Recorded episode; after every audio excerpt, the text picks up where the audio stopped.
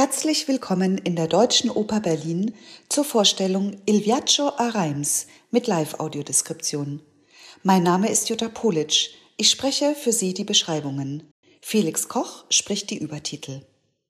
Die Aufführung dauert zwei Stunden und 45 Minuten, inklusive einer 20-minütigen Pause nach etwa einer Stunde und 40 Minuten. Der Einakter Il Viaggio a Reims, komponiert von Gioacchini Rossini mit einem Libretto von Giuseppe Luigi Balocchi, wurde 1825 in Paris uraufgeführt. Rossini komponierte Il Viaggio a Reims für die Krönungsfeierlichkeiten Karl X.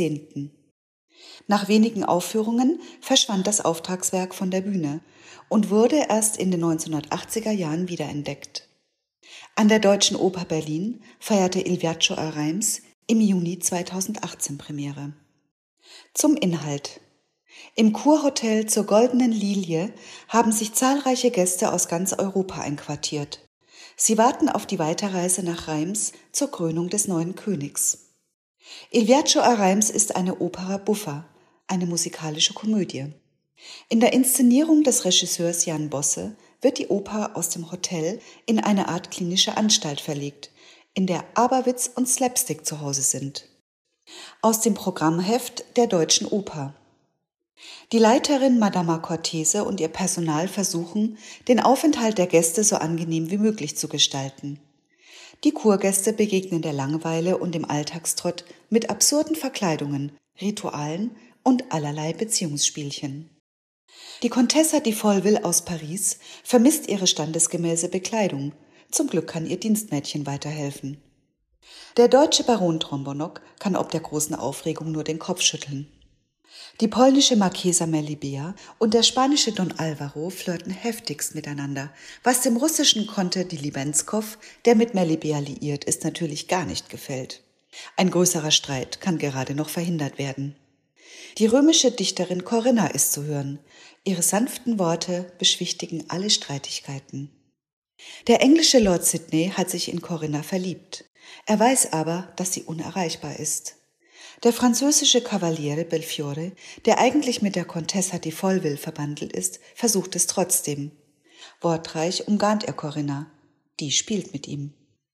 Der italienische Kunstliebhaber Don Profondo macht sich über die Besitztümer und Eigentümlichkeiten der Reisenden lustig.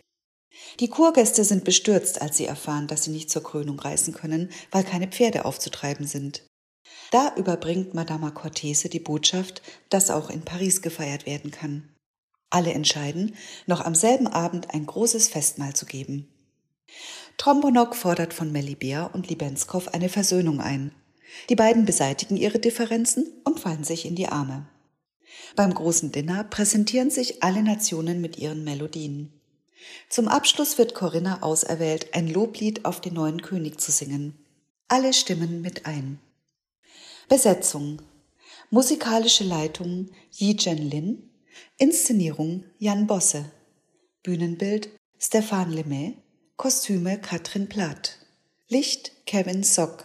Video Maike Dresenkamp.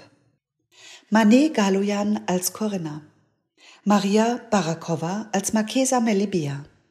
Marina Monzo als Contessa di Folleville, Sua Jo als Madama Cortese, Andrei Danilov als Cavaliere Belfiore, Juan de Dios Mateos als Conte di Libenskov, Misha Kiria als Lord Sidney, Biagio Pizzuti als Don Profondo, Philipp Jekal als Baron Trombonok, Jan Antem als Don Alvaro, Patrick Rowan als Prudencio, Yajun Uang als Ceferino, Alexandra Ionis als Maddalena, Ariana Manganello als Modestina, Davia Bouley als Delia, Samuel Paqueux als Antonio. Es spielt das Orchester der Deutschen Oper Berlin. Zum Saal und zur Bühne. Der schlichte mit hellem Holz getäfelte Saal bietet Platz für rund 1900 Besucherinnen. Er verfügt über ein Parkett und zwei Ränge, die sich über die gesamte Breite des hohen Raumes ziehen. Zu beiden Seiten sind auf jeder Rangebene vier Logen in die Wände eingelassen. Die Bühne ist 27 Meter breit, 18 Meter tief und 8 Meter hoch. Zu Beginn ist der eiserne Vorhang herabgelassen. Der eiserne ist eine helle Feuerschutzwand aus Eisen. Von ihm bis zum schwach beleuchteten Orchestergraben bleibt nur ein schmaler Bühnenstreifen. Ist der eiserne hochgefahren, umrandet ein weißer Rahmen das Bühnenportal und verschafft den Eindruck, in ein lebendiges dreidimensionales Gemälde zu blicken. Der Raum erinnert an einen riesigen, komplett verspiegelten Schlafsaal mit jeweils sechs an den Seiten aufgereihten weißen Metallbetten. Auf der linken Seite liegen ausschließlich Männer. Von vorne nach hinten Cavaliere Belfiori, der Arzt Prudencio, Lord Sidney, Don Profondo, Baron Trombonok und Don Alvaro. Links sind weitere Gäste und Personal untergebracht. Von vorne nach hinten Marchesa Melibea, Modestina, Contessa di Folville, Conte di Libenskov und Delia. Die Pfleger Antonio und Seferino teilen sich das letzte Bett. Seitenwände, Decke und Boden des Saals sind komplett verspiegelt. Die Rückwand ist aus Spiegelglas. Der Effekt? Ein Spiegel, der reflektiert oder durch den man je nach Lichteinfall mehr oder weniger hindurchsehen kann. Dunkle Metallstreben unterteilen die Spiegelglasrückwand in elf nebeneinander liegende Rechtecke mal fünf Reihen in der Höhe. Die Spiegelglasrückwand kann nach oben gezogen werden. Dahinter ist eine Projektionsfolie. Zwischen Rückwand und Projektionsfolie verläuft von links nach rechts eine schmale Gasse, in der sich manchmal Menschen bewegen oder Kleiderständer stehen oder drei Schränke. Auf der Projektionsfolie werden Filme gezeigt oder sie strahlt in verschiedenen Farben. Ein Spezialeffekt ist die magische Illusion von extremer Tiefe. In einem Unendlichkeitsspiegel wiederholt sich das lebendige Bühnengeschehen unzählige Male. So entsteht ein beweglicher Tunnel aus Bildwiederholungen. Wird die Projektionsfolie durch Film, Licht oder den Spezialeffekt bespielt, spiegeln sich die Bilder in der rechten und linken Seitenwand. Der Raum wirkt dadurch unendlich groß. In der Mitte der Spiegelglasrückwand ist eine Tür eingelassen. Im hinteren Bereich der Seitenwände sind in etwa vier Meter Höhe jeweils zwei Fenster mit aufklappbaren Fensterflügeln. Es folgen die Figuren und Kostümbeschreibungen. Das Ensemble ist überwiegend mit Weißen und einigen Sängerinnen und Sängern of Color besetzt. Madama Cortese ist Tirolerin und leitet das Kurhotel. Sie ist zierlich. Ihr kupferrotes Haar ist hochtopiert, von hinten fällt es offen über die Schultern. Cortese trägt einen weißen Lackkittel und Spitzenschürze, auf dem Kopf eine weiße Haube. Dazu hat sie rote Pumps an. Ihre Auftritte sind energisch. Sie umgarnt ihre männlichen Gäste und führt ihr Personal mit Entschlossenheit. Wie sie sind auch ihre Angestellten weiß gekleidet. Die Pflegerin Maddalena ist die rechte Hand von Cortese. Sie ist groß und hat dunkles, lockiges Haar. Ihre Kleidung besteht aus einem kurzen Kleid, einer Haube und Pumps. Lebensfroh und fürsorglich kümmert sie sich um das Wohl aller. Prudencio ist der Arzt. Er ist schmächtig. Sein weißblondes Haar ist lang. Über Hemd und Hose hat Prudencio einen weiten Kimono, dazu Holzperlenketten und Plateausandalen. Meist trägt er eine blaue Hippiebrille. Er benimmt sich wie ein New Age Guru mit esoterischen Heilmethoden. Die Pfleger Zeferino und Antonio sorgen auf der Bühne für Ordnung. Zeferino ist klein und muskulös. Unter einem Trainingsanzug trägt er ein Feinripp-Unterhemd, dazu Turnschuhe. Antonio ist von sportlicher Statur und trägt einen Overall. Sein Haar ist mit einer hellblauen Schutzhaube bedeckt. Er geht stets in pinken Plastiklatschen. Die Kurgäste. Contessa di Folville ist eine Modeliebhaberin aus Paris. Sie ist schlank, ihre Lippen sind rot geschminkt, ihr lockiges Haar ist schwarz. Folville hat ein weißes Nachthemd und einen langärmeligen Negligé-Mantel mit schwarz-weißem Hahnentrittmuster an. Der Mantel reicht bis auf den Boden, Ränder und Ärmel sind in hohen wellenartigen Rüschen gefaltet. Sie stolziert auf schwarzen Pumps und verhält sich wie eine Diva. Modestina ist Vollwills Dienstmädchen. Sie ist klein, ihr schwarzes glattes Haar ist auf Kinnlänge und vorn zum Pony geschnitten. Zunächst hat Modestina einen weißen OP-Kittel an.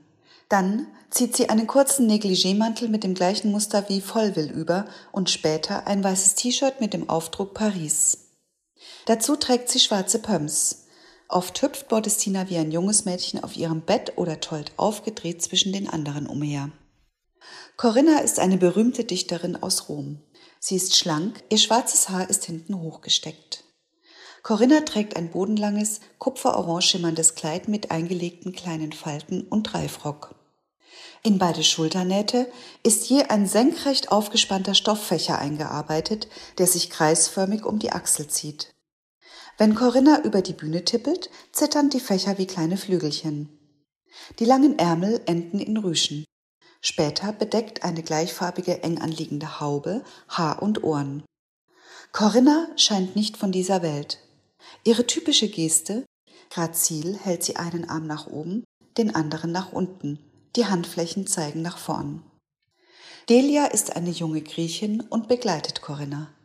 Sie ist sportlich und hat langes schwarzes Haar. Delia trägt einen weißen OP-Kittel mit schwarzem Lackgürtel, dazu weiße Pumps. Fröhlich hilft sie dem Personal bei ihren Aufgaben. Der Franzose Cavaliere Belfiore ist der Verehrer von Vollwill. Hinter ihrem Rücken flirtet er allerdings mit der berühmten Corinna. Er ist muskulös. Sein dunkelblondes Haar ist zum Seitenscheitel gekämmt. Belfiores Kostüm besteht aus einem weißen T-Shirt, darüber Pyjamahose und Morgenmantel. Beides schwarz mit großen farbigen Blumen. Dazu trägt er blaue Badelatschen. Er ist ein eingebildeter Gigolo. Lord Sidney ist ein englischer Oberst und heimlich verliebt in Corinna. Er ist groß und bullig und hat einen Dreitagebart. Anfangs hat er einen weißen OP-Kittel an, später ein weißes T-Shirt. Darüber zieht er einen Morgenmantel und Pyjamahose. Beides ist mit Aufdrucken der Queen von England versehen. Sidney trägt weiße Socken und schlurft meist träge in braunen Pantoffeln über die Bühne.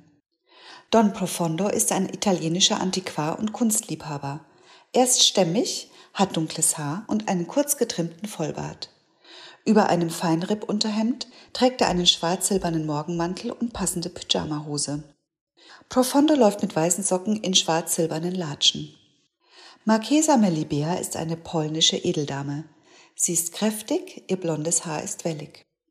Anfangs trägt sie ein pinkes Nachthemd, Später zieht sie einen rosafarbenen Negligémantel mit weißen Herzchen über.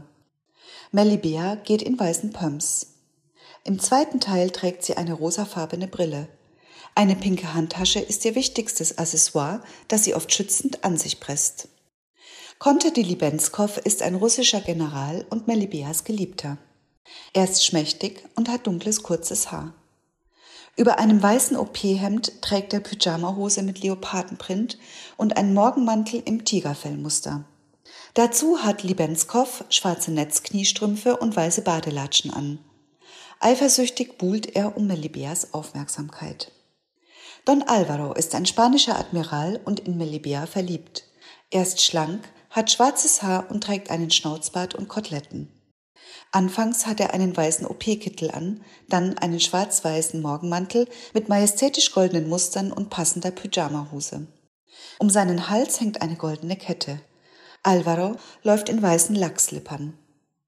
Baron Trombonok ist ein deutscher Musikliebhaber. Er ist kräftig und hat kurzes braunes Haar.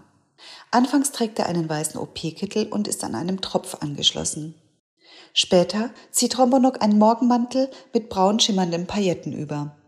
Kragen, Ärmel und Ränder sind mit einer Klaviertastatur in Silber und Schwarz bedruckt. Auf seinen weißen Socken sind Notenschlüssel. Dazu trägt er schwarze Lackschuhe. Trombonok ist Fanat in Vollwill.